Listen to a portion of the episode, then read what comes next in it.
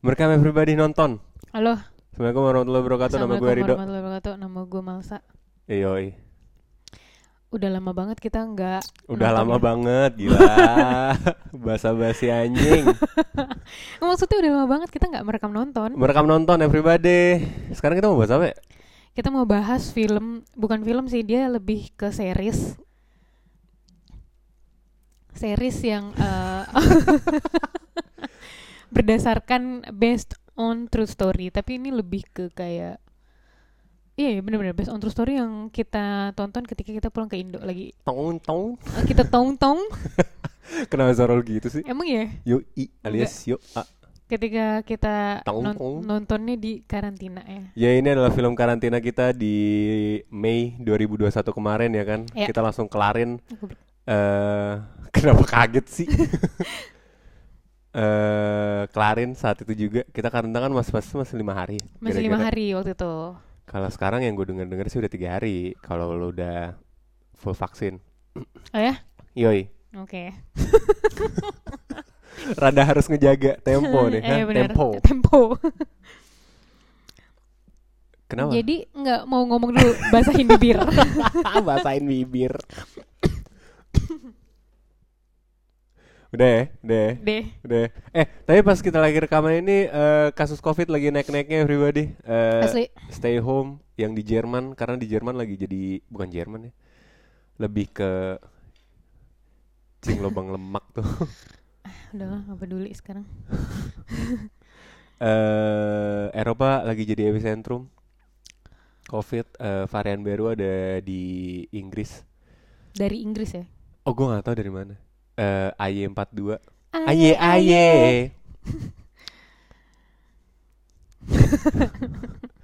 Eh Belanda lagi partial lockdown lagi. Partial lockdown. Yoi.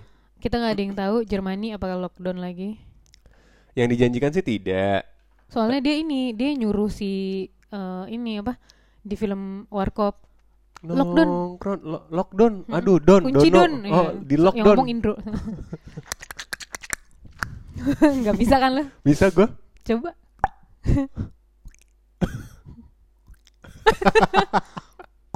Oh ya, ya. titipan. Eh, iya nih lagi gede-gedenya perharinya udah masuk ke taraf hampir 50.000 ribu Oh iya per benar. hari, yoi. Yang Ini- paling besar lagi ada di Bayern. Stay home yang kalau emang gak penting-penting banget, eh ya udah lah di Berarti cancel dulu. Ya apa?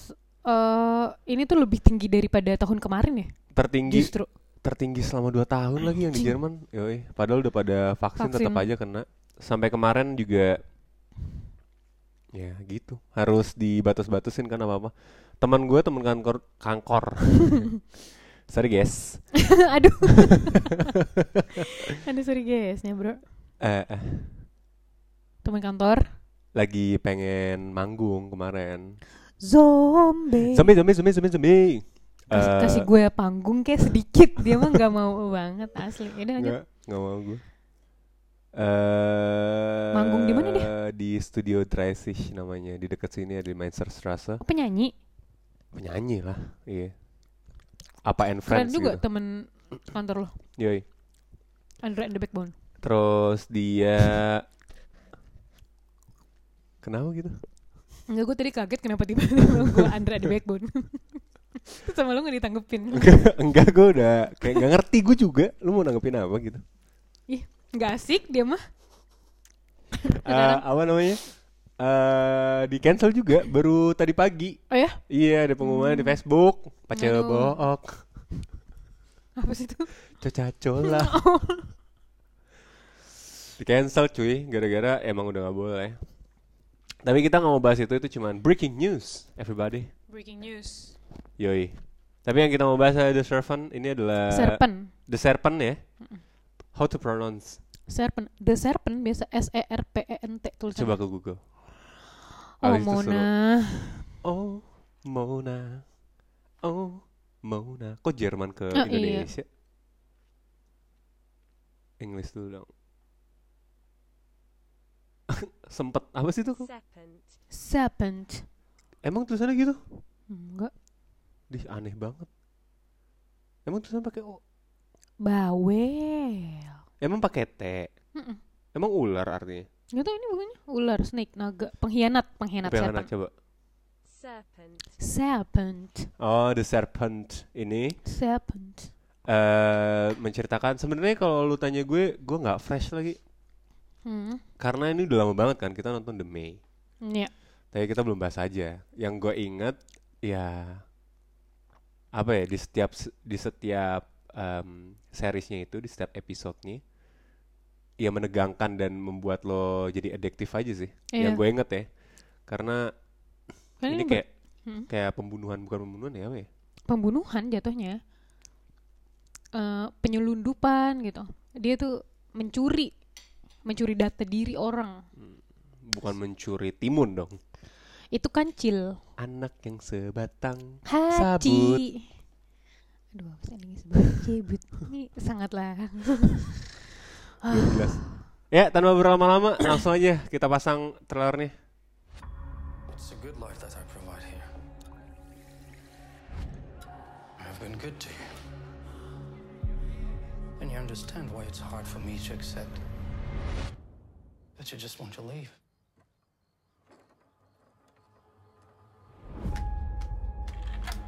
Our home is always open to friends. Who is your guest, Ajay? Oh, you're the gem dealer. He is the gem dealer. My husband, Alan. We have a network of couriers throughout Asia and Western Europe. Which is how you're able to offer such attractive prices. To France. To France. To France. What's wrong with us? To France.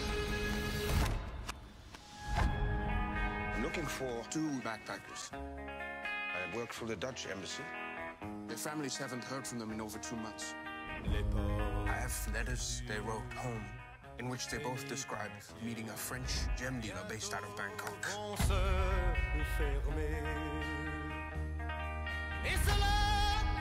Do they name this French gem dealer? No, but if this killer is not found, people are in danger. What is my risk next to that?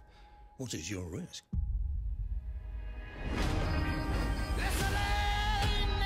See, this is what he does. He robs, kills, forges victims' passports. He's the man known as the Serpent, Asia's most notorious killer. You are a killer too. Nobody has ever caught me. I expected to feel great guilt. I did not. I felt free.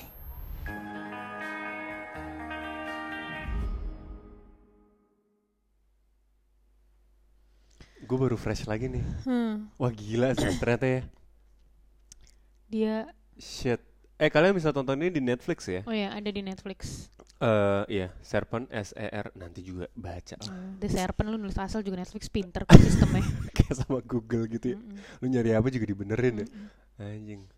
Anyway, gimana gimana menurut lo? filmnya karena based on true story terus gue dan ini kan kejadiannya di zaman dulu ya Tahun berapa ya? coba ya Nggak, kita gua cari lagi. eventsnya Ya sambil lu cari, gue sambil cerita. Hmm. Menurut perspektif gue, jadi ada satu embassy bukan apa ya, eh, duta besarnya Dutch eh Dutch Dutch. Jadi eh, dia adalah salah satu yang menurut gue break the walls buat ngejar si penjahatnya ini. Hmm. Jadi gue sambil inget-inget nih. Terus abis itu dia itu ngebobol semua pintu. Itu analogi ya, ngebobol semua pintu buat ngebuka jalan buat nemuin si ini nih, si penjahat ini. Karena ini penjahatnya suka seperti yang Malsa tadi bilang. Suka nyamar jadi orang lain aja karena nyuri data diri. Dia jadi ada satu villa gitu di Thailand. Dia nyewa, habis itu dia ngundang kayak teman-temannya atau orang yang backpackeran kan banyak kan yang hippie-hippie backpacker yang Iya. cuman bawa berapa ratus euro atau berapa I don't know kayak seribu euro atau berapa tapi dia udah berani travel eh, ngelilingin dunia gitu dan dia pengen tahu di Thailand tuh ada apa sih segala macam. Nah, target audiensnya atau eh, target dia buat dapetin data dirinya itu Hmm. adalah hippie-hippie backpacker tersebut. Diajaklah ke villanya. Setelah diajak ke villanya biasanya dikasih minuman. Eh, lu bisa nih minum-minum di sini, koktail lah segala macam. Tapi indeed di koktailnya biasanya dikasih racun lah. Setelah itu em, baru nanti data dirinya, paspornya. Itu kan biasanya kalau hippie-hippie backpacker tuh mereka traveling dan tidak dicari siapa-siapa lah kalau Iya. mereka kenapa-napa. Nah, makanya targetnya orang-orang yang kalau berpergian dan tidak dicari siapa-siapa di negara asalnya. Hmm. Hmm. Itu targetnya yang gue inget ya. Dan em, Netflix kalau buat dokumenter itu udah Gila sih ya. Keren abis. Udah nggak nggak nggak ngotak sih.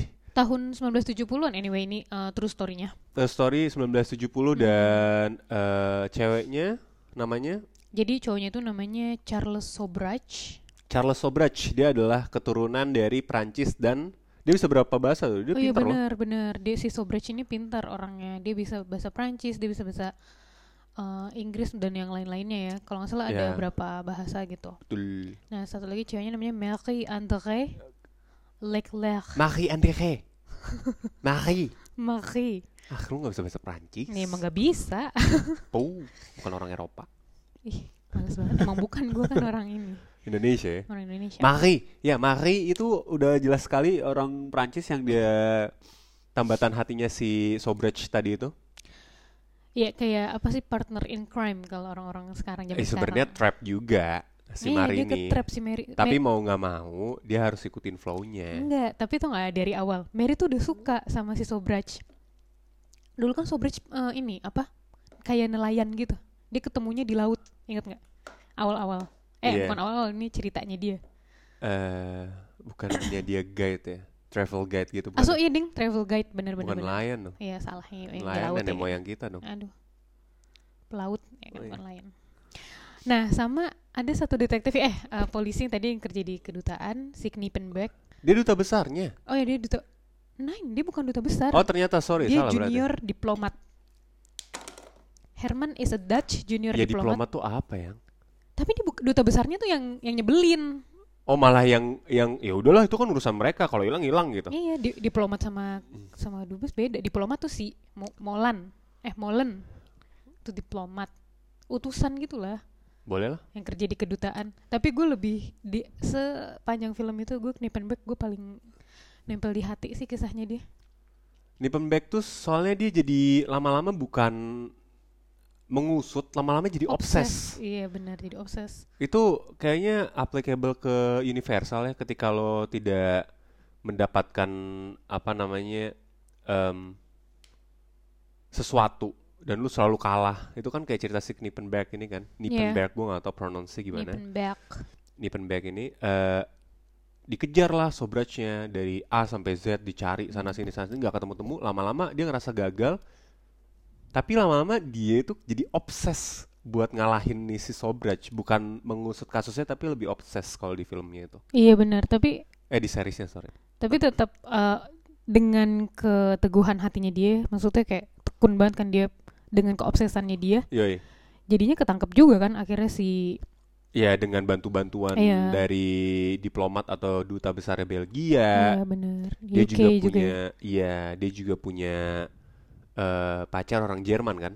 Eh, yang istri. ceweknya. Oh bukan. Itu udah istri. Oh, kan dia bercerai. Terakhirnya separat ya? So, iya itu yang makanya bikin hati gue ah gila dia sampai separate gara-gara ini. Gara-gara kasus ini. Istrinya dia, kayak capek gitu. dia terlalu obses dengan kasus ini sampai separate gila Mm-mm. sih. Tapi akhirnya balikan lagi katanya. Kalau gue baca ininya oh bukan berita aslinya. meninggal ya? Iya tapi berita aslinya kan mereka masing-masing udah punya pasangan terus Aha. mereka masing-masing cerai lagi terus balikan lagi. Balikan lagi. Oh. Hmm, CLBK cucian lama belum kering. Aduh. Nah ini pacarnya nih si Ellie Bamber. Oh ini Ellie As Bamber. a- Angela Knippenberg tuh. Angela Knippenberg. Istrinya. Yoi. Terus Hmm. juga ada nah ini juga em, Ajoy. tangan kanan dari si Sobrach si Sobrach yoi. Jadi dia tuh selalu punya tangan kanan buat nyuciin tangannya itu iya bener. Dia yang selalu jadi kayak kesetnya lah. Kalau si Sobrachnya ngelakuin yoi ngelakuin hal-hal yang salah Hmm. biasanya dia nih yang jadi pancingannya si Ajay. Ajoy terus Nadine. Yang temennya si ini. Yang ngebantuin si Knippenberg juga. Inget nggak? Dia ini temennya. ah iya iya, iya. yang pasangan. Yang satu villa sama Iya. si Sobrach. Yang satu itu, itu ya itu kayak villa tapi itu kayak tempat Airbnb iya, lah. Airbnb gitu lah ya. Airbnb yang banyak orangnya gitu kayak apartemen tapi banyak orangnya gitu. Iya benar. Nah, si Nadine Gears ini tuh emang tinggal di situ. Jadi Yoi. kayak temennya gitu ya, temennya si Maria. Sebenarnya temennya. Mari. Betul. Yoi. Eh, bahkan terakhirnya si siapa nih namanya nih? Yang Ma-? Nadine. Nadine ini malah kong kali kong sama si Mari, inget gak? Buat nangkep si Sobrach. Iya, jadi si Marinya juga udah nggak tahan kan? Marinya juga Sama udah si gak tahan. Ini. Nah, bahkan yang bantuin Sobrach satu-satunya itu si Ajay. Oh iya, benar. tapi Ajay yang harus ya udahlah. Hmm. Anjing itu itu Tapi seru sampai saat ini katanya Aja itu nggak ketemu loh. sampai sekarang. Katanya tapi terakhir Aja itu terlihat di Jerman, nggak tahu tapi kota mana. Heeh. Tapi habis itu udah dia nggak tahu apakah dia masih hidup, apakah Atau dia enggak apa segala gitu. macam. Mm. Hmm, hmm, hmm. Nah terus ini suaminya Remy, suaminya si Nadine. Oh iya benar. Ini juga kong kali kong sama si Hmm. duta besarnya eh kok diplomatnya Belanda si Nippenbeck. Mm-mm. Terus terakhir kita punya em, Dominic. ah, Dominic ini adalah yang mau kabur. Ya, tahanannya juga sebetulnya kan. Pesuruhnya dari Sobrach juga. Pesuruh bener. Pesuruh karena dia juga lama-lama nggak tahan karena kok dia sakit tapi setiap dikasih obat dia dia malah kayak tambah kurus semuanya Iya, gitu-gitu. iya, iya, Jadi benar. dia di kayak dipelihara dalam tanda kutip ya. Hmm, hmm, hmm, hmm, hmm. Gitu. Ya udah, nah Terus selebih-selebihnya biasanya hippie-hippinya itu, nah ini salah satu hippie yang dicari, Iya ini yang orang yang dibakar. Si Iya. Decker ini, keluarga Decker. yang orang apa namanya Belanda kan. Yoi. Gara-gara dia orang Belanda, akhirnya si Knippenberg punya punya niat kayak kita harus cari nih orang-orang kita ibarat kata gitu ya kan. Yoi. Jadi eh, family Decker ini adalah salah satu trigger kenapa Nippenberg sampai obses juga ya. Mm-mm. Soalnya selalu dibilang lu ngapain sih cuma cari dua orang, negara kita kan masih banyak. Terus Nippenberg cuma bilang kalau dua orang aja kita nggak bisa di- ngurusin dua orang ini, gimana kita mau ngurusin warga yang lain? Iya, Gila. benar benar benar benar benar benar benar. Gitu bro, jadi nonton kali ini tentang The Serpent. The Serpent. Nah. Worth it ya, tonton Oh, ya. worth it banget menurut gua. Karena gue suka sih uh, uh, uh, i- uh, film atau series yang based on true story gini. Yoi.